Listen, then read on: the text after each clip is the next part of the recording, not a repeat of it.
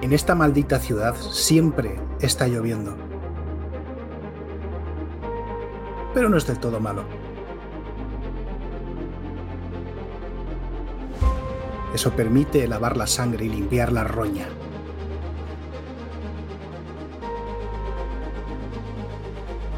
Hola a todo el mundo, os doy la bienvenida a Level Up, un podcast ofrecido por Ediciones Shadowlands, dedicado a Dungeons and Dragons en el que te echaré una mano para acercarte al juego y empezar tus aventuras en sus mundos.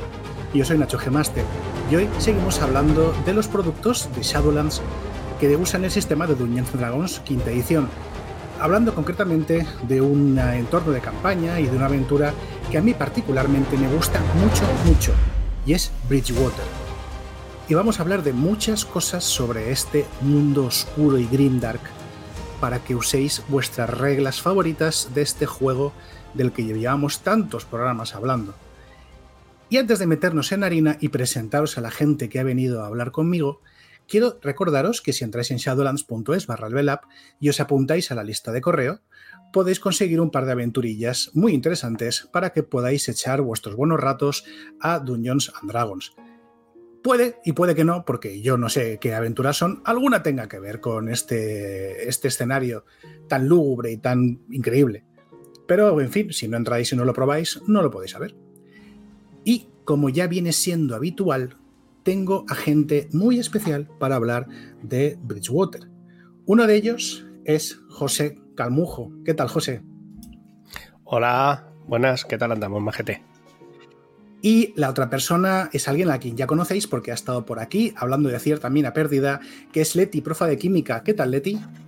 Muy buenas, pues aquí la pesada otra vez y abonada al programa, así que repetimos esta vez para hablar de Bridgewater. Y si puedo traerte una tercera vez, te traeré. y, yo sabes que si tú me dices, lo dejo. Es una, es una amenaza oficialmente. Bueno, este programa eh, ya me habéis amenazado con que puede ser más largo de lo normal. Yo ya me imagino eh, a la gente que escucha este Level Up diciendo, no, por favor, más Level Up, no, qué, qué terrible. Y además, eh, bueno, yo creo que, que, que esto es muy guay porque vais a contarme cosas interesantes que, no sé ni yo de Bridgewater, con lo cual estoy con un niño con, como un niño con zapatos nuevos. Bueno, a ver, Bridgewater es, una ambientación eh, green dark eh, en la que lo de, sufrir viene muy bien. Así que, pues, nada, pues eh, si alguien coge y ha escuchado que puede que salga largo, pues nada, pues si vienes de sufrir, a de sufrir. Si te gusta Bridgewater, te, te debe gustar ahí sufrir de gratis. Ese es el espíritu.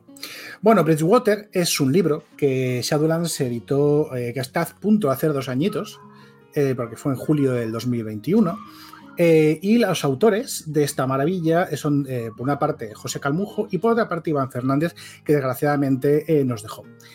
es una maravilla de libro. es un libro que lleva, por una parte, una introducción a el escenario, que es una ciudad, ¿verdad? Es una ciudad ubicada en un continente de un mundo fantástico, pero que tiene muchas cosas que no se ajustan a los mundos de fantasía que nos vende Dungeons and Dragons, sino que nos vende un mundo muy humanocéntrico, muy oscuro, ¿no? Con, muchos intereses contrapuestos, mercantiles, mucha delincuencia, es decir, una gozada para mí, a mí me, flipa.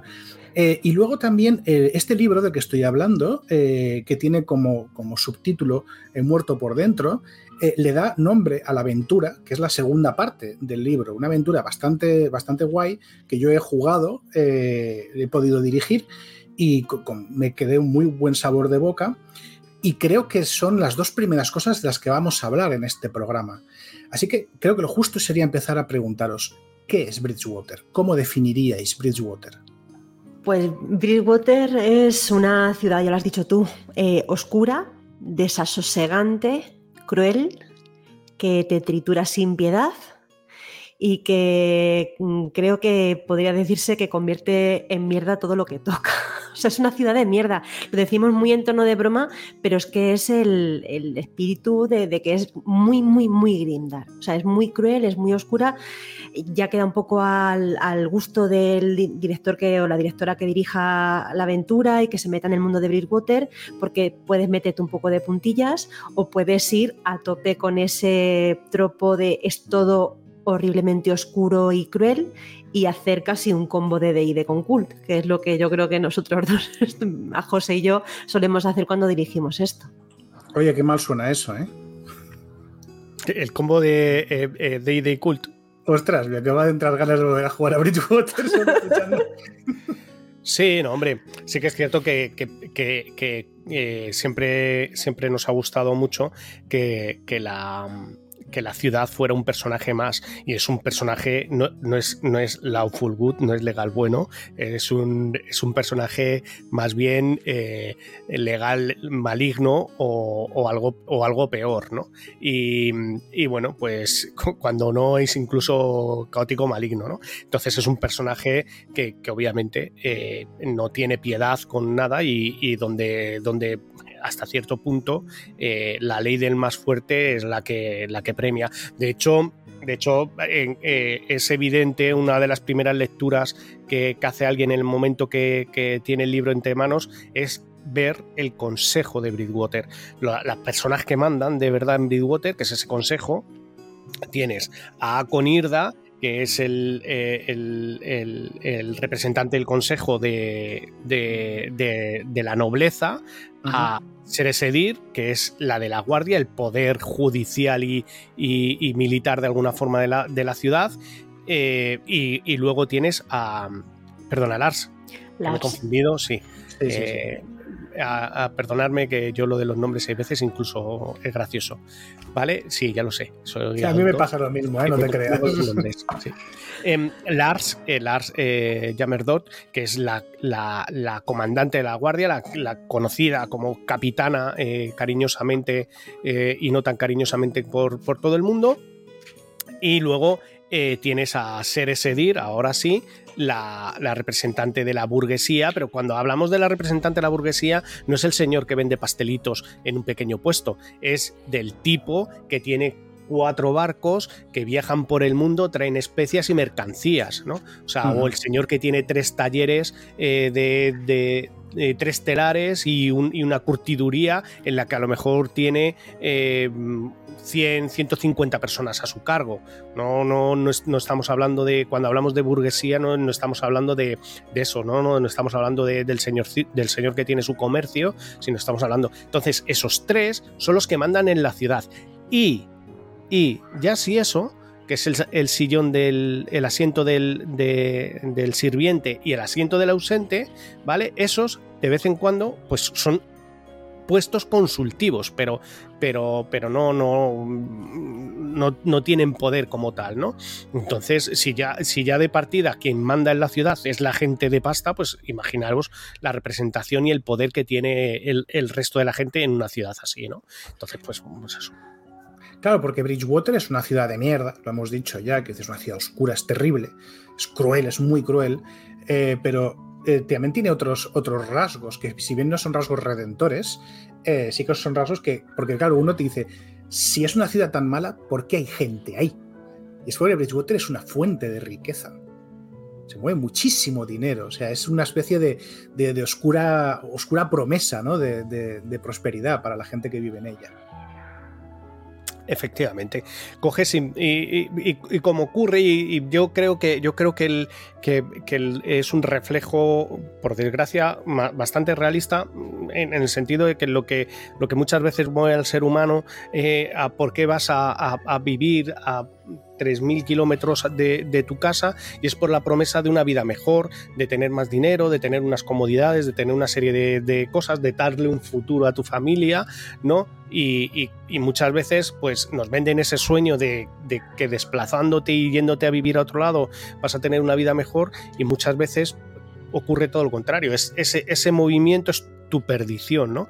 Y pues hemos llevado esto un poco pues al extremo, ¿no? Eh, que pues eso, la gente viene aquí intentando em, eh, coger y siguiendo esa promesa, como, pues como en, su época los españoles migraban a, Iberoamérica intentando, intentando buscar una vida y una promesa mejor y, de esos que migraban eh, volvía rico uno, uno de cada eh, pero el resto se quedaban por el camino, ¿no? Pues es, la misma filosofía también.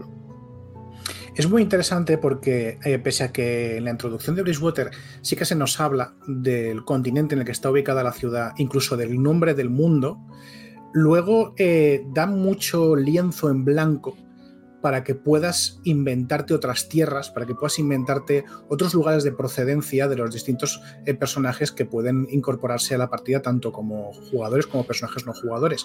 Eso, de hecho, yo en mi, partida lo exploté mucho, ¿no? Porque me inventé tierras de más allá de tal, productos exóticos, eso nos dio muchísimo juego. Es un, buen planteamiento de eso, ¿no? Que se suele decir en Dungeon World de dibuja mapas y deja huecos. Eh, me gustaría incidir en un par de cositas, eh, porque claro, la gente que, escucha habitualmente el Level Up está acostumbrado, eh, o más o menos ha estado escuchando hasta ahora los, juegos o los escenarios típicos de fantasía, Dungeons and Dragons, pero aquí hay un par de cosas que, son bastante distintas. Primero que es una campaña eh, muy urbana, donde casi todo sucede en una ciudad o en torno a una ciudad, y me gustaría hablar sobre esa incidencia, esa capa sobre capa, esos qué podemos encontrar mm, tanto en Bridgewater, sobre todo en Bridgewater, perdón, pero también bajo Bridgewater, porque tiene una historia muy peculiar la ciudad. Y luego, ¿qué es lo que no vamos a encontrar en Bridgewater? Porque las razas fantásticas brillan por su, por su ausencia o al menos por su escasez. Sí, básicamente eh, en el mundo en el que se refleja Bridgewater es un mundo de humanos sea, es un mundo de humanos. Esto eh, hace mucho, mucho tiempo en la cronología de la historia de, la región, pues se dice que, en su día eh, existieron elfos, existieron enanos y existieron medianos y lo que hubo fue pues una serie de catastróficas enfermedades y de guerras y demás que dieron al traste. Lo primero, elfos elfos mm, no vas a encontrar ni uno porque se exiliaron, digamos, el tema de enfrentamientos y todas estas enfermedades que asolaron la ciudad y demás, llegó un momento en el que dijeron, mira, es que no nos merece la pena estar aguantando aquí historias, eh, nos vamos y ahí os quedáis. Y cogieron y se marcharon y levantaron una especie como de muro de magia y se dice que en algún sitio eh, muy, muy, muy lejos de, de, Bridgewater, pues están allí, pero evidentemente aquí no vas a encontrar ninguno y estamos hablando de, cientos y cientos y cientos, creo que miles de años, eh, estuvimos mirando la cronología y fue hace mucho, mucho tiempo. O sea, elfos no te vas a encontrar con ninguno. Enanos, bueno, pues con, la guadaña de los enanos, que era la enfermedad esta que les asoló y que empezó a, cargárselos, que, llegó un momento en el que eh, bajaban a comerciar de vez en cuando a Bridgewater y, temían eh, contagiarse y por eso bajaban pues, muy cubiertos de ropa y con unas máscaras así eh, muy grandes, muy cubiertos y demás, pues, pues bueno, pues digo yo que en algún momento yo no me he encontrado ninguno ni he sacado ninguno en partida, pero mm, se dice, se cuenta que en algún momento alguien dice, oye, yo conozco a alguien que vio una partida de enanos por aquí haciendo algo y rápidamente se marchó. O sea que esos, eh, con muchísima, muchísima suerte podrías llegar a encontrarte alguno de una manera así como muy efímera. Y vale, y lo que más vas a ver van a ser medianos que sí es cierto que, la población está muy, muy, muy diezmada. Yo creo que más o menos pues quedarán a lo mejor entre un 10 y un 20% de los medianos que pudo haber en su momento porque también pues esa raza está eh, azotada por una enfermedad que es la oscuridad de los medianos. Y entonces pues ahí hubo pues, un bastante genocidio por parte de los eh, enanos que los culpaban a ellos de ser los que habían traído a este mundo la enfermedad y que ellos las contrajeron por su culpa. Luego ya se dieron cuenta de que no era así pero el mal estaba un poco hecho. Así que pues eso digamos que, que los medianos son los que más vas a ver pero también por un poco el carácter nómada que tienen que van viajando de un sitio a otro, entonces puede ser que de vez en cuando te encuentres alguno. ¿Qué pasa? Porque esa, esa oscuridad de los medianos, pues la gente, a la gente no, no, la gente sabe que algo pasa con los medianos, no quiere cuentas con ellos. Además, tradicionalmente se, siempre se ha dicho que, que, no puede ser, o sea, algo esconde, no, no puede haber una persona tan feliz siempre con, con, con, lo oscura y lo, y lo horrible que es esta ciudad, como puedes encontrar a gente así de feliz y así de contenta. Hay gato encerrado. Entonces la gente desconfía muchísimo de los medianos y si además le añades esta enfermedad de la que la gente habla y tal, pues no quieren mucho trato con ellos. Pero sí, medianos, de hecho, en, la aventura, uno de los personajes pregenerados, Aidin, pues es mediana, los otros cuatro son humanos. O sea que de vez en cuando te puedes encontrar algún mediano, eso sí. Yo sí que metí una comitiva enana, eh, de mercaderes enano, todos enmascarados, solemnes y silenciosos, y los vieron solamente de lejos, pero se acuerdan ¿eh? de, haberlos visto. Se acuerdan, se acuerdan. Por ejemplo, por ejemplo para, que, para que os hagáis una idea de, los medianos, pues en Bridgewater, que debe ser una ciudad de 8.000, 12.000 personas, debe haber 12, 14 medianos para que os hagáis una idea del, porcentaje de, población ¿no? en una ciudad tan, tan eh, epicentro de, cosas como Bridgewater, que se supone que podría ser un sitio más cosmopolita, que hay gente de todos los lugares de, ese mundo ficticio, ¿no? Pues que, sea tan anecdótica la presencia eh, mediana, pues eso dice mucho, o sea, perdona, eh, sí, mediana, mediana, eso dice mucho de, cuánto mediano puedes encontrarte en el mundo eh, mientras viajas.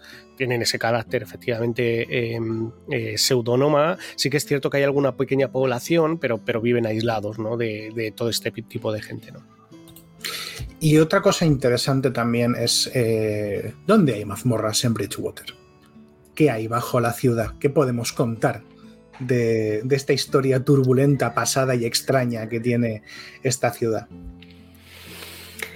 A ver, es una ciudad, pues estamos diciendo que son unas 10.000 personas y, sí que es una ciudad oscura, que es cruel, que en algunas zonas eh, puede llegar a ser cenagosa, fangosa, eh, que quizá el, mantenimiento no sea el mejor del mundo, pero que en otras zonas, ojo, que vive gente bien, ¿eh? y hay mansiones y hay palacetes y quiero decir que es una ciudad que, que que las infraestructuras están bien construidas, ¿no? O sea, si, si nos fijamos en el Gavilán, que es eh, este, este recinto que se encuentra en esta especie como de peñón justo en el centro del río gigante, que es el que parte Water en dos partes, la este y la oeste, pues mm, si nos damos cuenta, o sea, las infraestructuras que están hechas están muy bien hechas. O sea, quiero decir que esto es una ciudad que no porque tenga ese corte medieval va a estar, en, por lo menos en todos los lados de la ciudad, llena de fango y de mierda. No, no, eso va un poco por zonas, ¿no?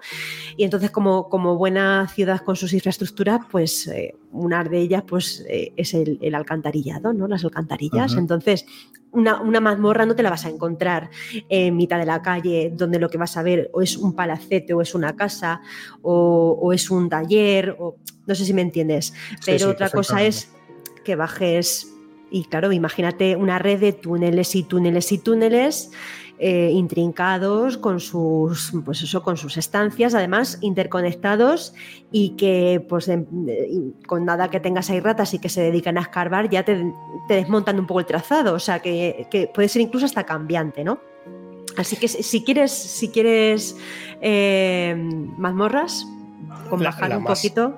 Sí, la más, la más obvia es, ese alcantarillado, como bien dice Leticia.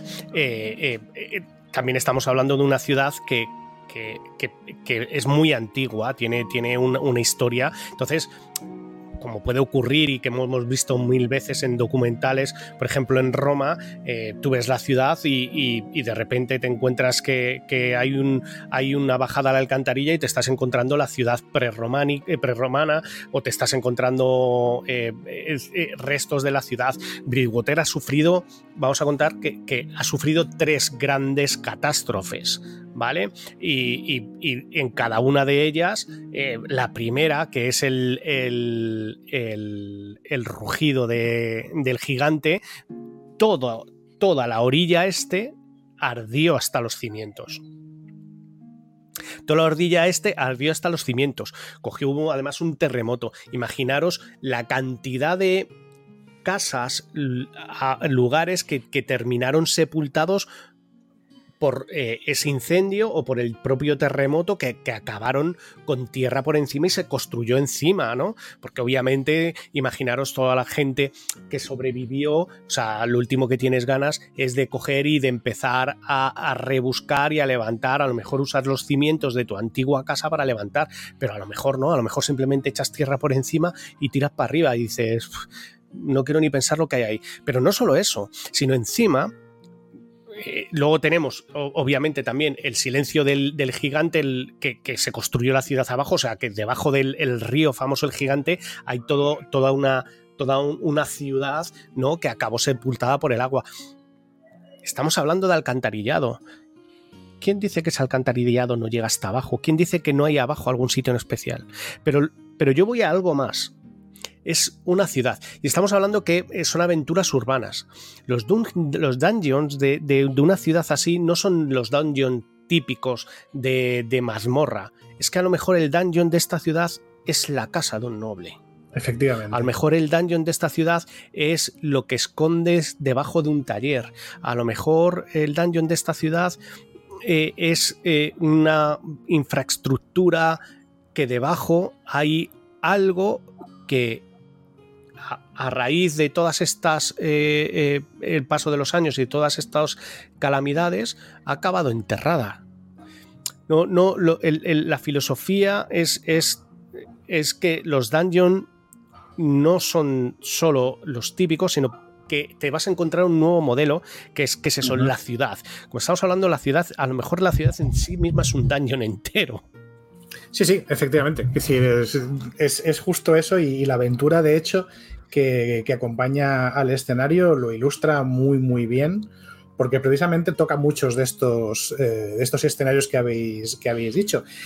Si os parece, vamos a hablar de la, aventura eh, en sí misma. La aventura se llama Muerto por Dentro y eh, ya podemos decir de entrada que es lo que todos nos imaginaríamos que es la, aventura estereotípica para, para, Bridgewater, en mi opinión, es una investigación. Una investigación oscura y escabrosa, y es exactamente lo que es Muerto por Dentro. ¿Qué nos podéis contar de esta aventura eh, sin hacer demasiados spoilers para que la gente tenga ganas de jugarla como se merece? ¿De qué va Muerto por Dentro? Pues Muerto por Dentro va, como bien has dicho, de una investigación. Eh, yo, voy a contar lo que, lo que las jugadoras se van a encontrar en el primer minuto de la partida número uno, que tampoco quiero yo lo justito para dejar ahí el hype a tope y que la gente se embarque. Em, lo que las jugadoras se van a encontrar va a ser una investigación de una serie de crímenes que han ocurrido eh, en una misma noche ya han ocurrido repartidos por toda la ciudad, que hemos dicho, hombre, que es una ciudad de unos 10.000, 12.000 habitantes, ni tan mal, es una ciudad grande, y están desperdigados en diferentes puntos de la ciudad.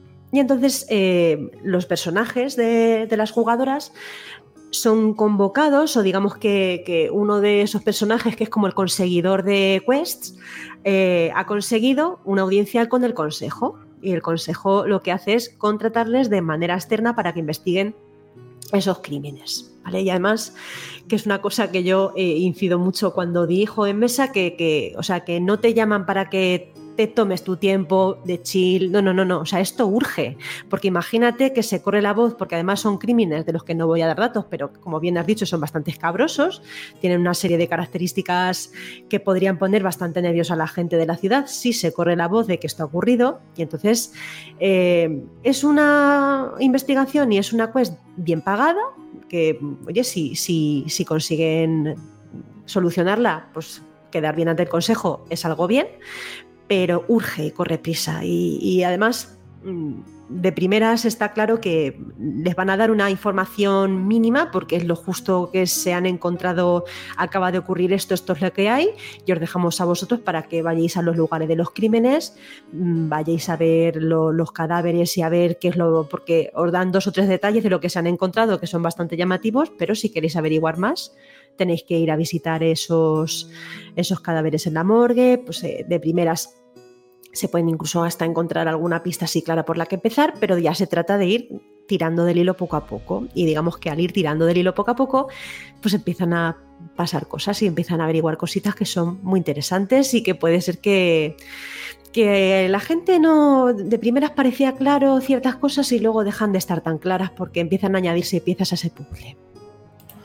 Yo voy a destacar una cosa de cómo está escrita y organizada esta aventura lo primero es que es una investigación, lo que siempre implica cierto grado de linealidad, lo que no es malo en absoluto, pero sí que es cierto que como vas a investigar una serie de, crímenes que están hechos ya, por así decirlo, ya ha pasado, ya esta gente pues ya, ya ha espichado y tal, eh, puedes un poco dividir como quieras la, atención y abordar un escenario y luego otro, y que da igual en qué orden lo hagas, las piezas acaban encajando, eso está, me parece que está muy bien pensado.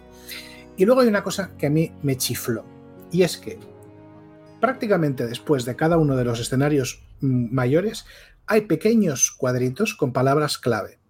Y estas palabras clave son elementos descriptivos que puedes añadir al escenario, elementos de inspiración y nombres propios de PNJs que no tienen explicación. Es decir, son PNJs que te introducen con una palabra o dos que no te dicen quiénes son. Y eso es increíblemente útil para un Dungeon Master, porque coges esos nombres y haces de ellos lo que te dé la gana. Yo recuerdo que cogí uno de esos nombres y lo convertí en uno de los PNJs más importantes de toda la partida, porque yo quería eh, acelerar un poco la investigación y eh, metí a un traficante, a un contrabandista. Y fue así, fue coger a uno de esos nombres y decirle, tú vas a ser mi contrabandista. Y, pero, tú sabes la cantidad de, bueno, claro que lo sabéis, la cantidad de nombres que hay que podría haber cogido en BDS. Hay un montón. Y eso me parece muy, increíble. Eh, es posible que un dueño máster un poco más, más novato quizá necesite un poquito más de machaque, pero con que tengas un poquito de experiencia, esos cuadritos son magia pura. Y diciendo esto, eh, y dentro de la misma temática, me gustaría que me dijeseis qué consejos podríais darle a una persona que quiera empezar a, dirigir Bridgewater, empezando por muerto por dentro. Lo primero de todo, mm, yo creo que hablar con la mesa y entre todos llegar al consenso de qué tono se le quiere dar a la aventura, de, aunar un poco expectativas, porque ya digo que esto, eh, José y yo estamos acostumbrados a dirigirlo muy, muy chungo, muy, muy chungo, o sea, ya te digo, eh, crossover de ID Cult, pero vaya, que le puedes dar simplemente un poquito de toque a lo llamada de Tulu, ¿no? O sea, está el sistema de cordura que no lo hemos nombrado, pero aquí hay reglas de angustia, ¿no? Porque, pues eso, estás en una ciudad cruel en la que pasan cosas crueles y cosas macabras y, angustiosas y eso va minando un poco, no solamente eh, van a ir minando sus puntos de golpe y su vida, sino que van a ir minando su ánimo. Entonces es un sistema bastante útil que es propio de la ambientación y, y entonces eso le puedes dar una vuelta o hacer un pasar un poco de puntillas si es el deseo de la mesa o puedes ir a tope, o sea, vamos a ir con todo y, entonces puedes degustarte y puedes mm, hacerle un poco más de hincapié, eso es lo primero. Lo segundo, explotar mucho la ciudad, como ha dicho José, la, ciudad como PNJ. O sea, yo creo que si consigues, si, si entiendes ese carácter que tiene la, la, ciudad que te atrapa y consigues meter a los jugadores dentro de ese carácter, ya tienes la partida hecha, porque ellos solos son los que se van a generar esa paranoia o ese estado mental mmm, que es el guay para jugar esto. Entonces el tema de, explotar la ciudad como PNJ es muy chulo. Y luego... Mm, irle tirando. O sea, yo, a mí personalmente, pero eso ya es gusto propio, me gusta mucho em, relacionar la aventura o las situaciones que van viviendo en la ciudad con el trasfondo de los personajes. Son pregenerados, están pensados para, pues eso, tienen una historia propia y demás. Y lo que solemos hacer eh, José y yo cuando dirigimos esta y etcétera, es eh, ir metiendo flashback o ir metiendo situaciones un poco de vista atrás para ver cosas que fueron pasando porque en cada trasfondo de cada personaje eso te va a ir permitiendo eh, coger información que vas a ir sacando en puntos determinados de la partida. Cuando alguien de ellos por ejemplo vea una situación que es muy angustiosa y entonces eso le trae flashback de guerra, de otra cosa que no tiene nada que ver, pero que fue igual de angustiosa para él, ¿no? Entonces, ir tejiendo esa red entre el pasado, el presente, es muy chula. No, a mí eso me mola mucho, em, eh, apelar un poco a la, pues a la emoción de las jugadoras a través de los personajes, creo que es uno de los, de los fuertes de, de la aventura y de la ambientación. Y dejo a José que me emociona y me pongo aquí a hablar y no puede ser. Eh, José, ¿algún consejillo? Tú que eres eh, una de las cabezas pensantes detrás de esto. Bueno, bueno, eh, a, ver, obviamente no sé, no sé si, si es obvio o no es obvio, de, una de las cabezas pensantes el, hecho de, que Leticia esté aquí conmigo hablando de esta ambientación, no es solo por el hecho de haberla jugado y de haberla mastereado, sino que, va a ser mi compañera de, viaje eh, en la escribición de la siguiente parte que ahora, que ahora hablaremos. O sea, eh, hablando de cabeza pensante, la de Leticia también es, es una de ellas, ¿no? a riesgo a lo mejor de, repetirme también con lo que ha dicho Leticia, eh, pues eso, o sea, pensar en, crueldad, en, lo cruel de verdad, ¿no? A la hora de, vivir, ¿no? Eh, ver, ver esos. Eh, sentir el caminar por esa ciudad y ver esa crueldad que, gratuita hasta cierto punto, ¿no? Que hay en, todos los lados, que, que muchas veces es la propia ciudad la, que, la, causante ¿no? de, esta crueldad, el, mostrar eh, siempre que obviamente el grupo, el grupo eh, haya llegado al acuerdo, todo, todo ese tipo de, detalles, ¿no? De, gente eh, pasándolo, pasándolo mal, de, ver actos que, eh, que, te arrancan un poquito el corazón y te hacen perder la fe en la humanidad, ¿no? ver ¿no? cómo esta ciudad de alguna forma está plagada de, esa oscuridad, ¿no?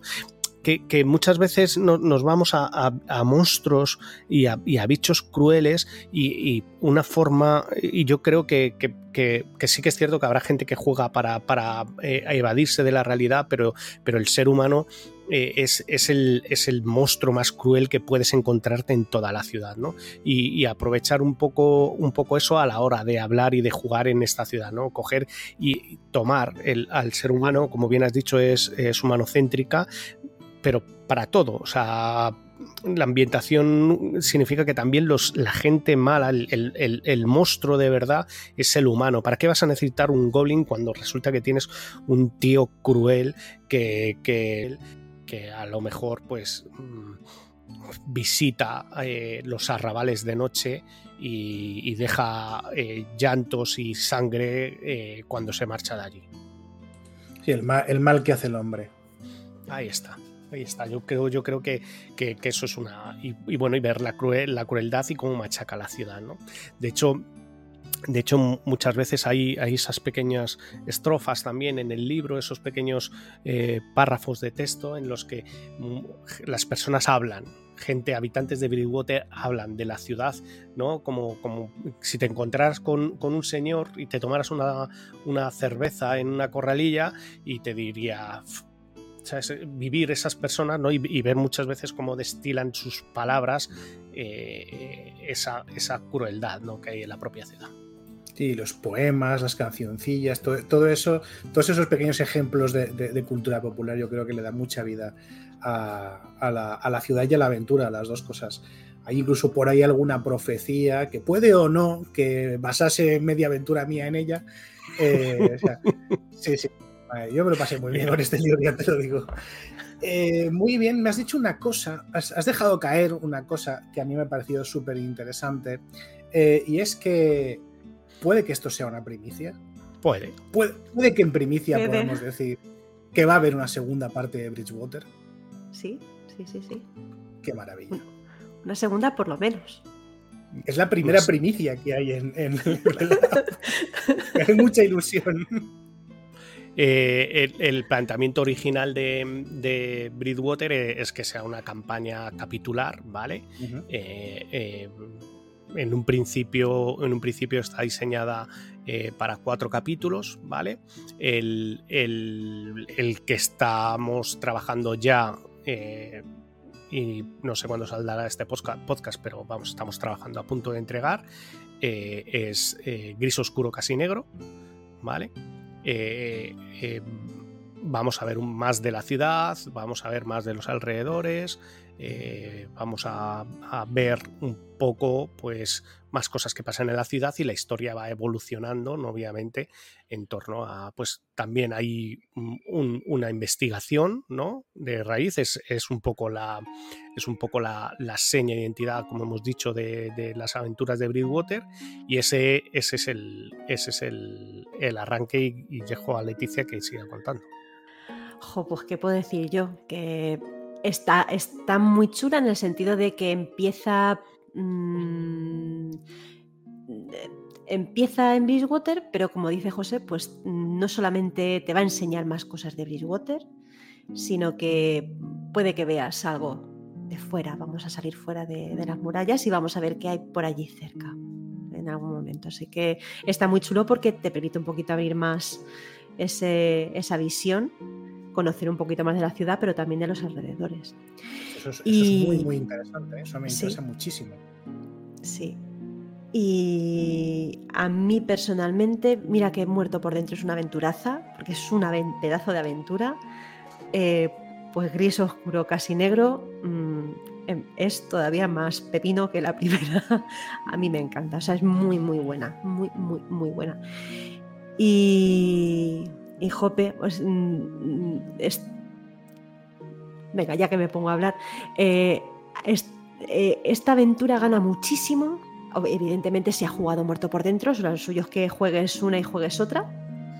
Pero incluso si en medio juegas alguna cosita más que por ahí hay pensada, no escrita todavía, pero sí pensada, porque los guiños abundan y mucho y, y retroalimenta y, y en fin, que hay muchas, muchas cosas. Es que no sé cuánto puedo decir, es que esto es como decir hombre, algo sin bueno. decir nada. Claro, no, bueno, hay, hay una precuela, que es como la llamamos cariñosamente en esta casa. Eh, hay una precuela que es Anhelos Ocultos. Mm, Nacho la ha jugado. Tú la Sí, sí, y me lo pasé muy bien. Sí, sí. Que, que esa es intención también de que se escribe, es una aventurita corta.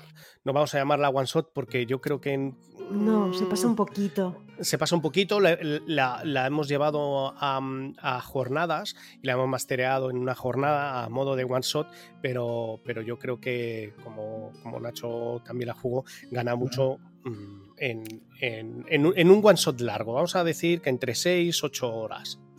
Sí, la verdad es que la, la palabra precuela le pega muy bien porque, porque sobre todo si has jugado eh, muerto por dentro, le ves, o sea, tiene su propia entidad, ¿no? Tiene su propio interés como aventura, pero le vas viendo muchos cabos, muchas, muchas referencias y vas encajando muy bien. Y a mí me gustó mucho, me gustó mucho jugarla habiendo jugado muerto por dentro, porque lejos de arruinarme la aventura, porque al cabo ya te digo que ya tiene su trama propia, ¿no?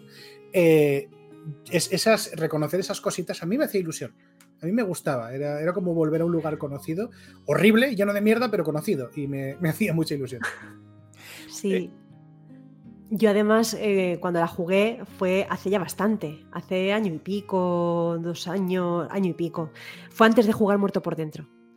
Y aunque se puede hacer la- las dos combinaciones, yo creo que también gana mucho más si juegas Muerto por Dentro, luego juegas la precuela y luego juegas lo de después. O sea, es mm, en ese orden gana muchísimo. Eh, Esa es un poco la, duda, ¿no? De, de en qué orden jugarlas. O sea, obviamente después de, de Muerto por Dentro, lo suyo en un principio es, es jugar eh, gris oscuro casi negro. No es. No es eh, ¿Cómo se dice esto? Eh, y jugar anhelos ocultos no es necesario. Sí que es cierto que es una aventura un poco, vamos a llamar tributo a todo lo que vas viendo. Entonces tenemos siempre la duda de ¿Cuándo es mejor o más interesante jugarla? ¿Antes de Muerto por Dentro? ¿Después de Muerto por Dentro? ¿Entre Muerto por Dentro y Gris Oscuro casi negro? ¿Después de Gris Oscuro y casi negro y Muerto por Dentro? Bueno, cada uno, eh, Leticia dice que, que el, que el mejor momento es entre medias de las dos. Yo estoy con ella. Yo estoy con ella porque, porque hay, hay un par de detalles que me vienen ahora a la mente que se relacionan directamente con Muerto por Dentro. eh, pero eh, es igual de uno de ellos es igual de reconocible, da igual en qué orden lo juegues, porque es un elemento muy reconocible de, de ambas tramas, aunque en una es importante y en otra no, pero eso es muy reconocible.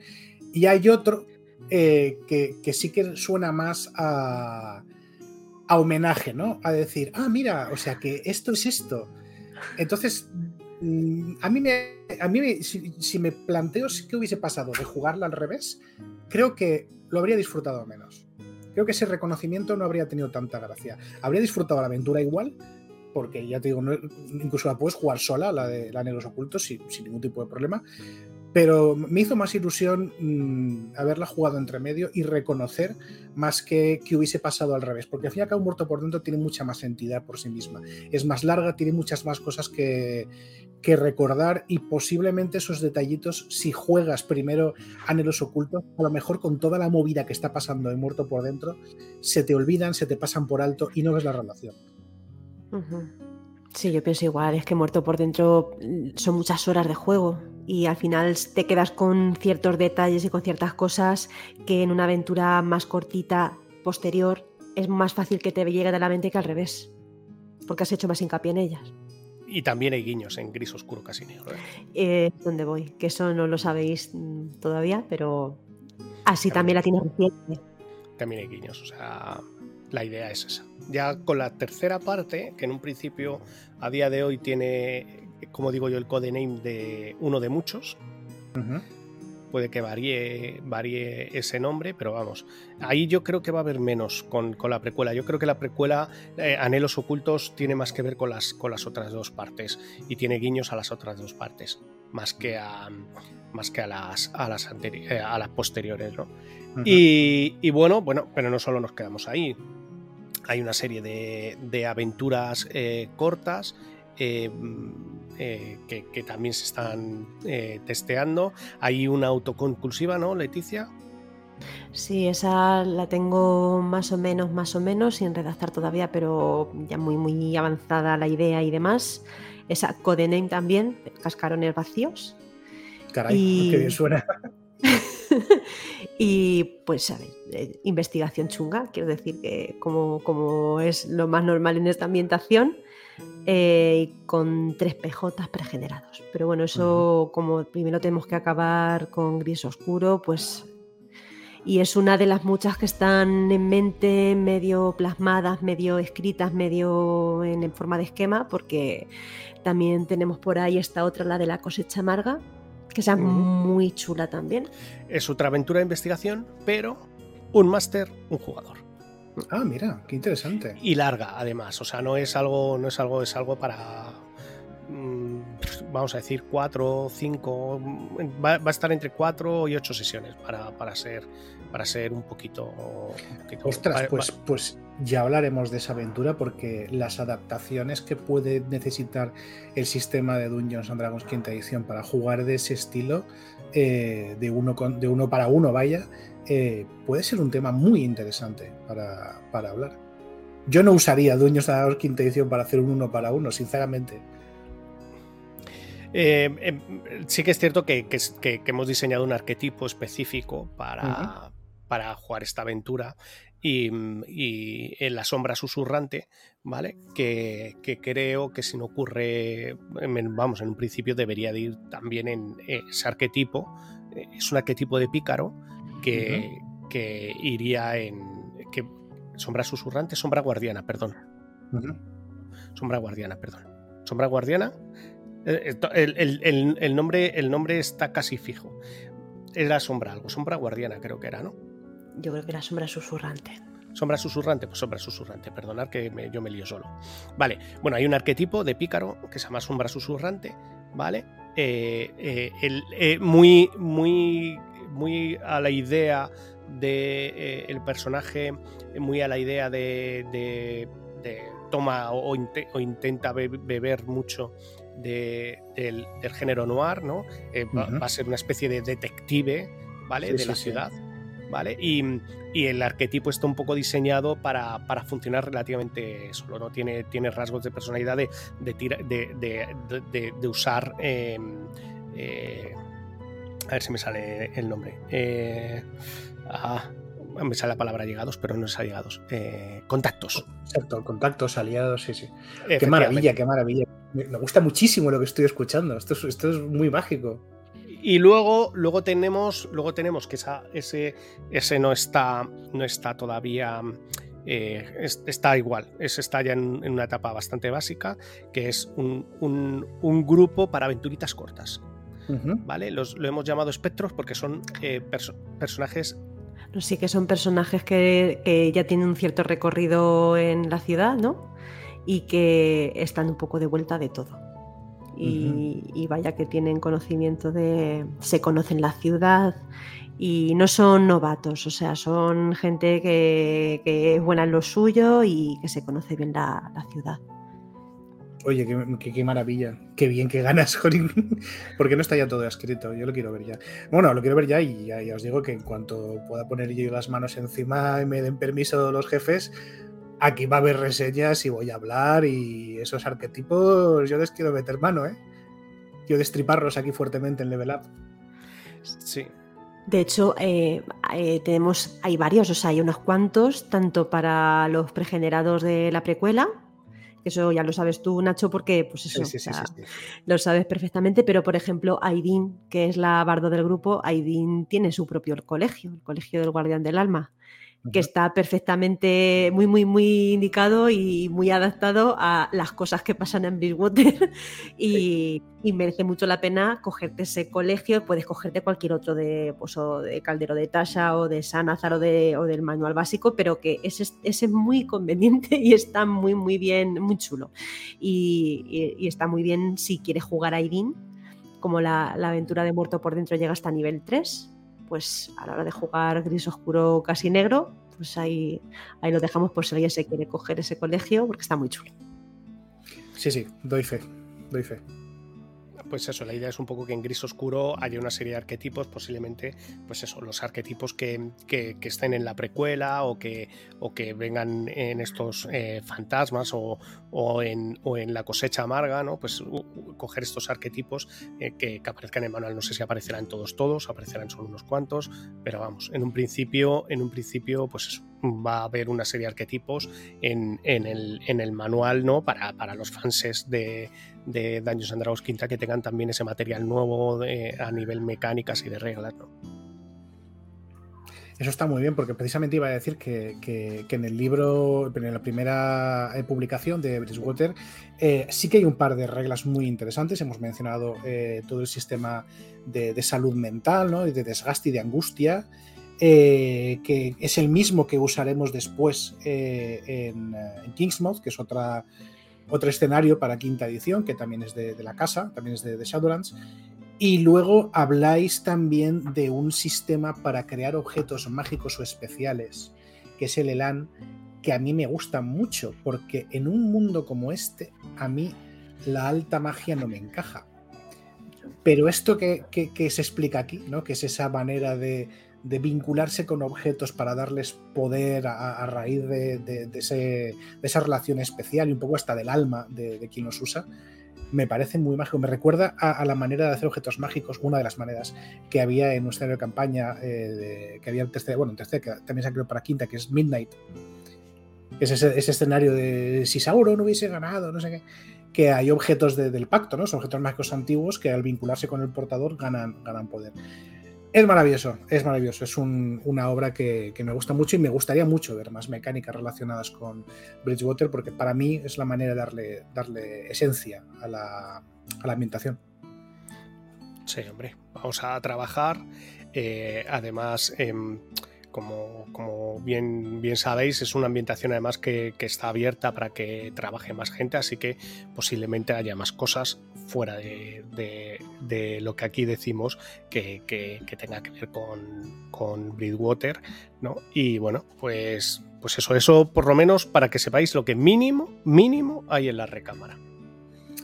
Pues a mí me has dejado con un hype por las nubes, te digo la verdad.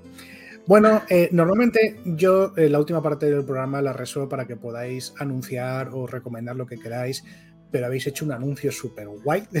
yo estoy súper, súper pagado, eh, con lo cual, bueno, yo os debo este pequeño momento de autobombo para decir lo que queráis, pero vaya, yo creo que ya después de este anuncio todo se va a quedar pequeño. Si es que la mitad del podcast es autobombo. Desde el minuto 30 y algo hemos empezado y ya, está. No, no, ya está el autobombo, ya está hecho. Bien merecido, bien merecido. Yo estoy muy contento de haber hecho casi 50 ¿no? Eh, minutos hemos hecho hoy. Qué maravilla. Nos van a matar los jefes, pero me da igual. Es desafío al poder. Eh, nada, muchísimas gracias por estar aquí conmigo hoy. Eh, muchísimas gracias por haber hecho este programa tan, tan chulo conmigo. Y eh, ya sabéis, Yo os cito aquí a todos la semana que viene y a vosotros dos en particular os cito también para cuando haya más cosas de las que hablar de esta maravilla de escenario que es Bridgewater. Y nosotros encantadísimos de venir y, poder fangirlear aquí contigo, Nacho. Un pues placer, como, como, siempre, compartir además mesa, un cafelillo, una cerveza o, tenemos, tenemos, tenemos una duda que el otro día vi, ¿cómo se llamaba? Pepito. Ay, por favor. Valenciano. En Valencia, una cosa que es así como una especie de buñuelo, croqueta, algo rebozado así como, vaya, como un puño de grande, que lo vimos eh, en un vídeo de Instagram. ¿Cómo se llama? ¿Pepito? Eh, lo llama puede ser, ¿eh? puede ser. Sí, sí, puede ser. Yo sé que hay una receta que es, una especie de, No es un bocadillo, es casi como una especie de pan relleno y frito. Sí, De, carne con pisto. Sí, sí, relleno de cosas, no de sustancia, ahí bien. Sí, eso, eso yo lo he conocido como Pepito, pero sí que es cierto que no es una cuestión universal y no sé si es exclusiva de Valencia. Sí, sí, es que, eh, vamos, básicamente lo vimos en un vídeo en, Instagram que salía ¿no? de Pepito y dijimos, ostras, se parece mucho, mucho al concepto del Mr. L que venden en las corralillas. Lo que pasa que, lo que pasa que yo que, lo que vimos no, no, no, no llegaba, eh, no, no parecía que fuera un, un bocadillo como tal, sino parecía que era masa. Eh, era más masa, o sea, como una cosa intermedia entre una croqueta grande, un buñuelo grande sí, relleno. Sé lo, que decir. Yo, he comido de eso en Valencia, pero lo cierto es que no, no, tengo ni idea de si es eh, gastronomía propia nuestra. Podría ser, pero somos unos salvajes, pero, pero no, lo no lo sé, la verdad es que no lo sé. me van a quitar el, el, el carnet de valenciano. Eh, pero bueno, eh, esto se soluciona rápido. Os venís un día y eh, vamos a buscarlos. vamos a buscarlos por ahí y si no nos podemos un esmorzar, que eso yo sé que sé dónde encontrarlo. Así que lo dicho, gente, hasta la semana que viene y muchísimas gracias por estar aquí. Adiós. Adiós, chao, chao.